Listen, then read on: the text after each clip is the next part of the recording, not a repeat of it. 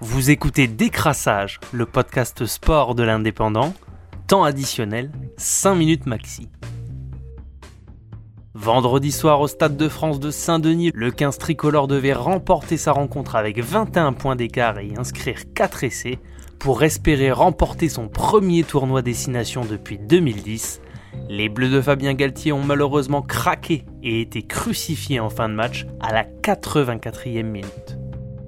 Une équipe tricolore qui termine second du tournoi comme l'an dernier et qui pourra avoir des regrets sur les matchs contre les Anglais et leurs prestations de vendredi soir, où ils ont été privés de la maigre consolation de rester invaincus au Stade de France. Pour le premier Grand Prix de la saison 2021 de Formule 1, les pilotes s'étaient donné rendez-vous au Moyen-Orient pour le Grand Prix de Bahreïn sur le circuit de Sakir. C'est le Hollandais Max Verstappen qui a démarré en pole position suivi en première ligne de Lewis Hamilton. Le monégasque Charles Leclerc et le français Pierre Gasly ont commencé la course respectivement en quatrième et cinquième position. Finalement, c'est Lewis Hamilton sur Mercedes qui a remporté le duel qui l'opposait à Max Verstappen sur Red Bull qui finit deuxième dimanche, remportant ainsi le premier Grand Prix de la saison.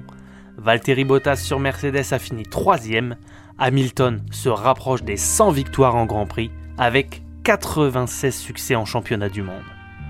En football, pour les qualifications de la prochaine Coupe du Monde 2022, l'équipe de France de Didier Deschamps est allée s'imposer au Kazakhstan après un nul très décevant en milieu de semaine contre l'Ukraine d'Andrei Shevchenko.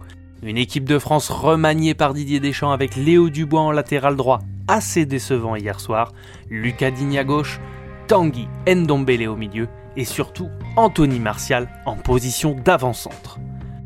C'est Ousmane Dembélé le meilleur joueur côté français sur le match qui a ouvert le score à la 20e minute.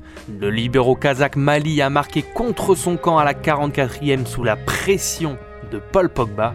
Didier Deschamps s'est dit satisfait de ses joueurs après le match malgré un manque d'efficacité sur la fin de rencontre, à l'image de Kylian Mbappé qui a manqué le but du 3-0 sur penalty. Les Bleus prennent la tête de leur groupe avec 4 points.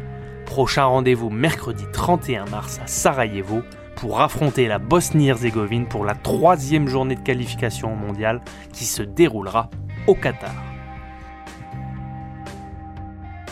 C'était Décrassage, le podcast sport de l'indépendant. Rendez-vous lundi prochain pour un nouveau tour de l'actualité sportive du week-end. Bonne journée à tous.